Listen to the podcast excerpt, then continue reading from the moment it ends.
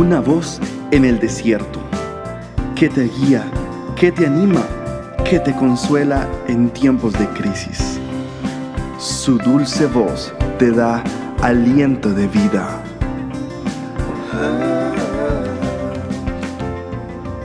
Red de Mujeres Embajadoras.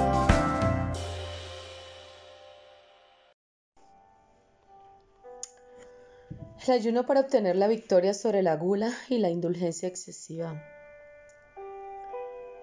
El apóstol Pablo le escribió a los filipenses en el capítulo 3, versículo 19, les dice, El fin de los cuales será perdición, cuyo Dios es el vientre y cuya gloria es su vergüenza, que solo piensan en lo terrenal. Qué amonestación tan tremenda. Es una exhortación que hizo el apóstol Pablo a los filipenses. Pero esa misma palabra que estuvo vigente en ese tiempo está vigente hoy para nosotros. Usted no quisiera que su vientre sea su Dios, porque el vientre es el centro de su apetito. No se puede permitir que su apetito controle su vida, amiga. Filipenses 3 lo describe claramente. Tenían una mente terrenal. Ellos eran carnales. En otras palabras, eran glotones y rebeldes. La carnalidad obstaculizará tu caminar con Dios. El ayuno te ayudará a vencer la carnalidad. El ayuno te ayudará a caminar en lo espiritual. El ayuno te llevará a experimentar profundidades en la relación con Dios. El ayuno te hará ver las cosas del Espíritu con claridad. Necesitamos ser controlados por el Espíritu Santo, no controlados por los deseos de nuestra carne. Romanos 16, 18 lo dice, porque tales personas no sirven a nuestro Señor Jesucristo, sino a sus propios vientres, y con suaves palabras y lisonjas engañan los corazones de los ingenuos. ¿Qué verdad es esta? Amiga, uno de los beneficios del ayuno es que nos enseña la moderación, Moderar es, significa estar dentro de los límites razonables, no ser excesivo ni ir a los extremos. El exceso es perjudicial. La comida es estimulante. Claro que la comida y la buena comida, la buena mesa, es gratificante. Es un placer y un deleite de los dioses, dicen muchos. Es algo que estimula tu cerebro que estimula tus sentidos y que te genera una sensación de placer y de confort. Dice el Señor que nosotros podemos alimentar nuestro cuerpo, recuperar nuestras fuerzas, porque para eso es el alimento.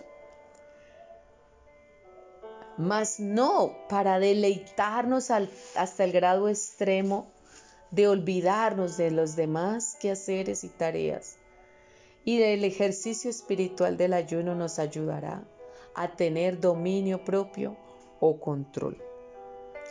Nuestros sentidos se van agudizando y se van poniendo en sintonía con todo lo que ellos reciben y perciben.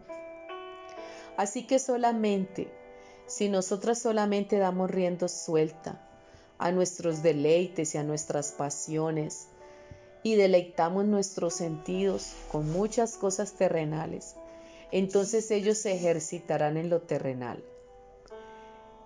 Pero si nosotras, siendo espirituales, buscamos lo espiritual y vamos deleitándonos en lo espiritual, entonces nuestros sentidos empezarán a buscar lo espiritual y nuestra alma se gozará y se deleitará cuando buscamos todo lo que es del Espíritu y no de la carne. Nos haremos más sensibles a la presencia de Dios y al mover y al sentir del Espíritu Santo. Siempre el ser humano está dispuesto a buscar experiencias nuevas. El, el hombre quiere experimentar cosas diferentes. Está en su naturaleza. Créame que en el mundo encontraremos mucha aflicción y dolor. Y encontraremos muchas cosas que estimularán nuestros sentidos. De hecho, la música, el sexo, las películas, la bebida, el dinero, el vivir una vida con muchos bienes terrenales y una vida egocéntrica. Mientras mayor estimulación recibimos a nuestros sentidos con los bienes materiales y con el goce y disfrute material, menos gozo o felicidad perpetua tendremos. La clave está en experimentar una mayor satisfacción y placer, pero en la moderación. La moderación es importante para la vida del hombre. Tenemos que aprender a vivir contentos con lo que tenemos, no codiciando los bienes ajenos, no codiciando la mujer del prójimo, no codiciando aquel varón que no nos pertenece. La templanza, moderación o autocontrol va ligado al comportamiento humano a la razón. El exceso es la autoindulgencia que nos conlleva a la lujuria. Basta a cada uno lo que Dios ha puesto para que se deleite en ello. Decía el apóstol Pedro, que los gentiles andaban en lascivias, concupiscencias, embriagueces, orgías, disipaciones, abominables idolatrías ante los ojos del Señor. ¿Por qué se refería el apóstol Pedro así a la iglesia? Porque ellos habían caído en las extralimitaciones y sobreindulgencias. Sus vidas estaban llenas de excesos. Opuesta a la vida del Espíritu, habían caído en lazo del enemigo, sobrecargados en glotonería y embriaguez. Sus excesos los llevaban al descontrol, a la rebelión y a la terquedad. Por eso la palabra les llama hijos contumaces y rebeldes, que no obedecen la voz del Señor. Vamos a declarar y a orar para que el Señor nos permita mantener satisfechos, contentos con lo que Dios provee para nosotros. Amantes de lo bueno, controlados a nosotros mismos. Señor, hoy declaramos en el nombre de Jesús que somos justas, santas, que somos templo del Espíritu Santo, que tú nos has hecho mujeres sabias, serias, sanas en la fe, sanas en nuestras emociones, que ha sanado todo dolor de nuestro pasado y ese dolor ya no está en nuestro corazón. Así que no necesitamos calmar nuestro dolor, nuestra frustración e impotencia con manjares y delicias a nuestro paladar. Ya no tenemos que dar rienda suelta a nuestros placeres carnales. Señor, sujetamos nuestra carne a ti, porque nuestras emociones están sanas Nuestras emociones están limpias. Nuestros deseos carnales los sujetamos a ti. Hoy nos esforzamos por obtener el premio mayor, que es la corona, la corona, Señor, para todos los hijos que corren la buena carrera de la fe. Gracias porque tú nos das dominio propio para vivir santa y reposadamente. Tú no nos has dado espíritu de temor, sino de poder, de amor y de dominio propio. Estaremos satisfechos con lo que tú pones en nuestra mesa. Celebraremos que estamos sobrios, que tomamos buenas decisiones, que el licor, Señor, no nubla nuestra mente ni nuestro buen juicio.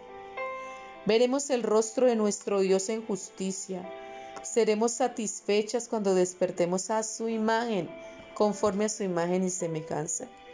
Señor, líbranos de ser demasiado indulgentes con nosotras mismas y con nuestros hijos. Ayúdanos, Padre, para que guardemos un equilibrio sano, que gocemos y disfrutemos lo que tú nos das y lo que nos permites obtener, pero que no lleguemos a los excesos que nos echan a perder. Padre Santo, que los deseos de mi alma y los deseos de mi corazón sean santificados por ti y sean guiados por ti, Padre Santo. para que tú mismo coloques tus sueños, tus deseos, tus anhelos en mi corazón y limpies todo exceso, toda avaricia que haya en mi corazón, toda codicia desmedida hacia los bienes materiales, hacia la vida de confort, Señor, hacia lo que es fácil y llano. Padre, porque yo sé que el camino de justicia de verdad contigo no es un camino fácil, es un camino que cuesta, que hay que padecer, Señor, hay que quebrantar esta carne y este ego. Te damos gracias porque sé que tú me satisfaces, me llenas, me complaces, me alientas y mi alma se encuentra satisfecha contigo. El Señor nos alimenta con lo más fino de su trigo, su miel y con el agua que sale de la roca. Señor, nos consideramos mujeres bendecidas, mujeres sabias, mujeres que fructifican en lo que tú les has dado y mujeres que multiplican lo que tú has puesto sobre sus manos. Señor, no por eso nos vamos a dejar guiar por los excesos. Que nuestra alma no sacie, no sacie, Señor, que nuestra alma no codicie los bienes ajenos, que no codiciemos desmedidamente el dinero, las posesiones terrenales. Te lo pedimos en el nombre de Jesús. Señor, sacia nuestra alma con abundancia y seremos saciados con el bien de tu casa. Viviremos llenos de reposo y no seremos visitadas por el mal. Amén y amén.